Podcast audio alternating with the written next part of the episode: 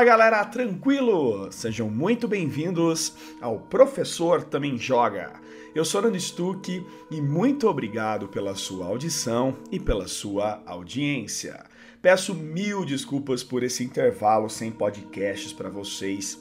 Eu realmente não tive condições de gravar, não tive tempo por outros projetos e por todo este momento bagunçado do Covid-19. Então eu peço mil desculpas. E agora estarei produzindo para vocês algo diferente, que é o minicast, que são 15 minutos, exatos 15 minutos, toda semana, quarta-feira, às 11 horas da manhã. Então fiquem ligados, fiquem espertos Toda quarta-feira, exatamente 11 horas da manhã, este minicast estará sendo liberado para vocês. É um novo projeto, é uma nova ideia que eu e o Richard do Toca do Dragão conversamos. Inclusive, estou aqui indicando o Toca do Dragão, está aí na descrição para vocês. Não deixa de ouvir porque o podcast do cara é excepcional e ele tem uma galera lá incrível. Inclusive, nós trabalharemos em crossover aí, pode ter certeza. Galera, além de uh, podcast às 11, toda quarta-feira, às 11 horas, é, toda quarta-feira nós também teremos os melhores momentos da The Live, das minhas lives da The Live no YouTube, que saem às 9 horas da manhã, lá no Professor Também Joga. Link tá na descrição e não perca, já é o quinto vídeo essa semana, né? Já fiquem ligados assistam, pois é muito legal, vale muito a pena para vocês. É um vídeo muito da hora, onde eu coloco 10 minutos dos meus melhores momentos das lives que faço todos os dias na The Live. Vai lá, vai conferir o meu trabalho, tenho certeza absoluta que você vai adorar, tenho absoluta certeza disso. Eu acabei de bater 1.050 seguidores, estou chegando no meu verificado, né, para poder pegar uma parceria, então vai ser muito bom ter você comigo lá. Pronto, jabá feito, tudo bonitinho e agora chegou o momento de falar sobre o assunto que vou trabalhar com vocês. Eu quero trabalhar assuntos que envolvam não somente games, mas que envolvam ciência no meio. E hoje eu vou falar sobre o início de Resident Evil. Eu vou falar um pouquinho mais sobre o vírus Progenitor e sobre a flor Sonic Trip sobre o quanto que a biologia está envolvida nos inícios e também me meios de Resident Evil, quanto que a biologia e a ciência de um modo geral interferem na história de Resident Evil e eu quero discutir isso com vocês em vários episódios. E esse é um primeiro episódio sobre o especial Resident Evil, então depois da vinheta bora falar dessa coisa rica de jogo e dessa história super envolvente e também com muitos fundamentos reais. Vamos que vamos.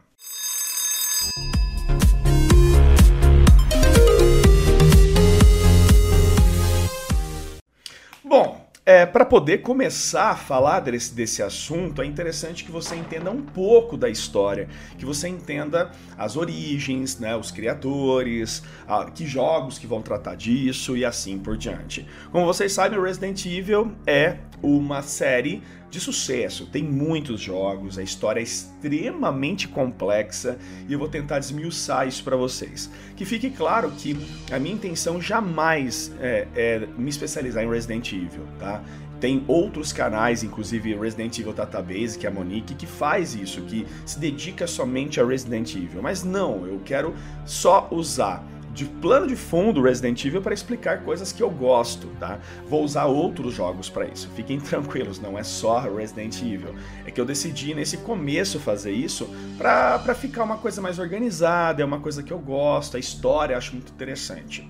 Bom, uh, o Progenitor vírus, que foi o primeiro vírus, né, vamos dizer assim, o inicial, depois do, uh, uh, da formação aí precursora, né, foi o primeiro vírus que a Umbrella utilizou tá? Ele foi descoberto em 1966, cara. Muito, muito antigo, tá?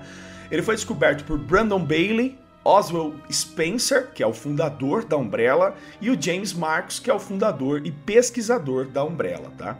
Então, é, esses três caras, que esses três nomes super famosos na história de Resident Evil, estão envolvidos na descoberta deste vírus Progenitor. Tá? Não tem cura e não tem tratamento. Esse tipo de vírus, inclusive, ele é extremamente agressivo e a maior parte da sua ação ela é destrutiva, fazendo com que as células do hospedeiro sejam destruídas e pouquíssimos hospedeiros tinham resistência a, a unir é, o DNA, na verdade RNA deste vírus, é, com as ações dos ribossomos e a produção de proteína, tá? Mas eu vou discutir mais isso hoje com vocês.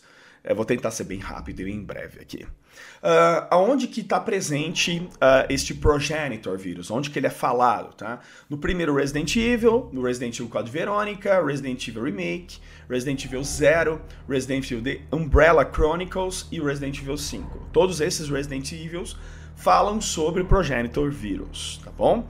É, e ele foi então a, a base para que tudo acontecesse. Ele foi a base da Umbrella, tá? Para depois a produção do T-Virus, para a produção do D-Virus e assim por diante. Isso eu vou estar discutindo em outros vídeos, tá? Hoje eu vou focar no Progenitor. Eu não vou falar dos outros vírus para vocês. É, o que eu quero fazer é adequar a história com a realidade. Eu quero passar para vocês o que pode sim ser real, o que hoje né, poderia estar tá acontecendo de maneira é, real, ou somente né, é, um, uma produção dentro de um game. Então é isso que eu quero que, passar aqui para vocês. Então vamos falar do início de tudo. Em meados de 1960, durante o século XIX, uh, Henry Travis, que uh, fazia parte aí da família Travis, né, que é fundadora do Travis Trending, ele foi para a África para poder fazer várias pesquisas, é, uma expedição, e ele começou a fazer várias anotações, é, é, passar alguns registros é, de animais, de plantas, das culturas dos nativos, né? Então ele era um grande é, viajante, né? um, um grande fazia um grandes expedições. E de, dentro dessas anotações, é, o Travis ele colocou uh, uma anotação sobre uma flor que ele deu o nome de Sonic Trap que ele dizia que era uma flor muito poderosa que uma tribo é, da tribo é, utilizava como uma seleção artificial dos grandes guerreiros. Como é que eles faziam isso? No subsolo dessa tribo existia é, um, um, jardim, tá? É, um jardim submerso, aonde existia uma flor, tá? Essa flor que ele batizou aí, né? De Sonin Trip. Esse jardim era chamado de Jardim do Sol e que os guerreiros, né, os grandes guerreiros da tribo, ao consumirem esta flor, a, existe uma grande é, toxicidade, existe uma grande toxina dentro dessa flor, e aqueles grandes guerreiros que resistissem a essa toxina se tornariam mais poderosos, e aqueles que não resistissem seriam eliminados. Tá? É, esse era o conceito, era uma prova de resistência aí dos grandes guerreiros. Diante a, essas anotações e, e, a tudo isso que eu estou comentando para vocês, o Spencer ele teve acesso aos dados coletados por, pelo Henry. Né? Ele teve acesso uh, às anotações do Travis. E isso fez com que ele ficasse de orelha em pé, tá ligado? Ele ficou muito esperto com isso. Porque qual que era o conceito? O que, que o Spencer queria fazer? Ele queria desenvolver algo que fizesse com que ele tivesse um domínio sobre o planeta, fato, e que ele construísse um grande exército de seres humanos existentes. Para isso, ele teria que usar a toxina, ele pensaria, né, pensou em usar essa toxina dessa flor, para poder dizimar a população do planeta, ficando somente os grandes resistentes, e que ele coordenasse é, esse exército de seres humanos. Tá? É, é, é, esse é o pensamento do Spencer. O Spencer sempre teve esse pensamento. Né? Ele teve um pensamento, é, uma ideologia onde ele é um deus. Né? Depois eu vou estar falando muito sobre isso nos próximos vídeos. Né? Ele sempre teve o pensamento de que ele é um deus e que esse deus coordenaria esse exército de seres humanos existentes e de alta capacidade. Né? Então ele, ele pegando né, essas informações e captando essas informações, uh, eles começaram a estudar. Em dezembro de 1966, o vírus é, ele, ele acabou sendo descoberto, né, por, é, por pesquisas, não só pelo Spencer, né, mas é, principalmente aí uh, por pesquisadores, como por exemplo o próprio James Marcos, né, que foi o grande fundador e pesquisador, e eles conseguiram achar que dentro da flor existia um vírus, aonde eles apelidaram de progenitor vírus. E muitas pessoas me perguntam se isso é real, tá ligado? Se isso poderia acontecer, de um vírus estar dentro de uma flor. E a resposta, pessoal, é sim, pois o vírus é uma estrutura de alta invasão unicelular. Uh, unicelular, olha eu, acelular. Mil desculpas. Acelular, tá? Aonde ele não tem célula, ele não tem maquinário celular, ele não tem estrutura metabólica, né? Então ele precisa de uma célula viva para ele poder se multiplicar, replicar, né? Se multiplicar, para ele poder é, é, é, evoluir, para ele poder multiplicar novos vírus e assim por diante.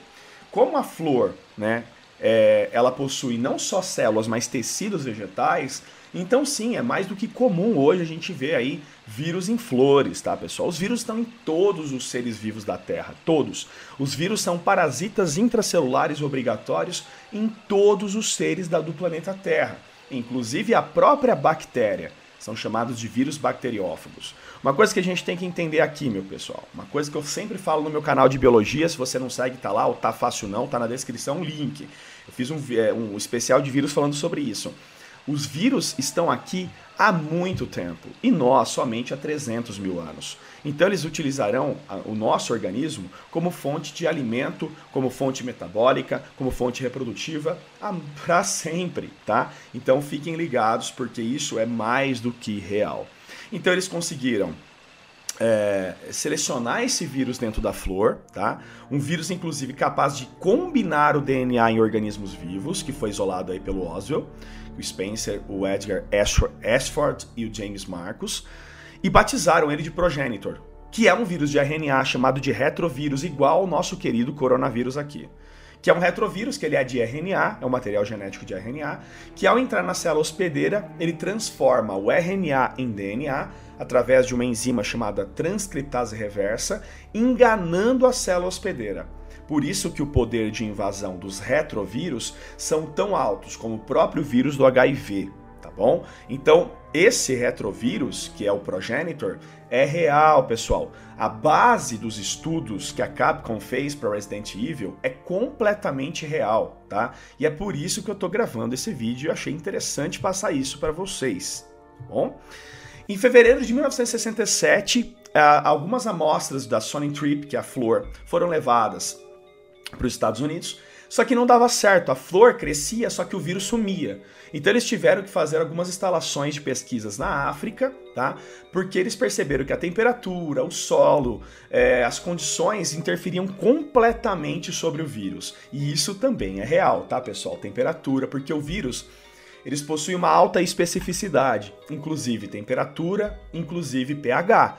Então, sim, isso também é real, tá? Eles tiveram que isolar o vírus no seu local nativo, que era na África. Nos Estados Unidos, isso não deu certo. Inclusive, nesse mesmo momento, tá, pessoal? Nesse mesmo momento, nesse mesmo hiato de 1967, Uh, nós tivemos aí a construção, Spencer né, passaria a desenvolver os laboratórios secretos abaixo da mansão que mandou construir lá nas montanhas Arkley, nas redondezas de Raccoon City, e foi daí que começou Resident Evil 1 de toda a bagunça, mas depois eu falo mais como tudo isso começou, como que os vírus escaparam pelos esgotos, como que tudo isso aconteceu, tá? Inclusive, para finalizar o meu vídeo, as primeiras cobaias que foram utilizadas aí neste projeto foi da família George Trevor, que era o arquiteto desta construção, que a Jéssica e a Lisa, Jéssica sua esposa e a Lisa sua filha, tá? Mas é claro que essa história eu vou contar no meu próximo episódio, na próxima quarta-feira. Eu não vou falar sobre Jessica e Lisa Trevor. Eu vou falar aqui que finalizou, que acabou. Gente, eu gostaria de agradecer imensamente uh, o, todo o carinho que eu tenho recebido, tá, pessoal? carinho que eu tenho recebido de todos os meus projetos.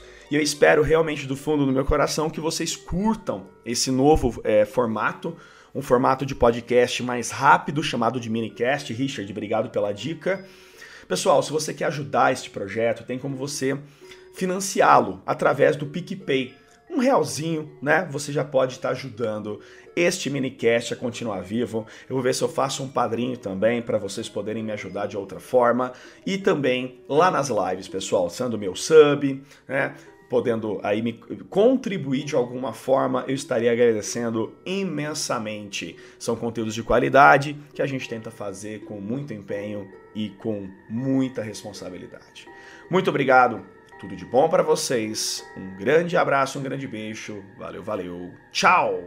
O homem, com as suas nobres qualidades, ainda carrega no corpo a marca indelével de sua origem modesta. Charles Robert Darwin. Um bom dia.